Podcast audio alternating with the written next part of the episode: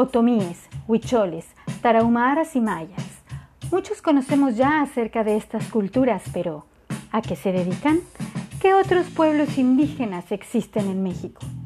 ¿Cuáles son sus tradiciones y qué legado nos han dejado? A través de este podcast haremos un recorrido por las comunidades indígenas de nuestro país.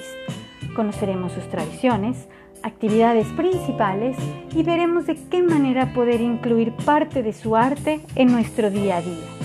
Los invito a que juntos conozcamos más de México, su arte y cultura.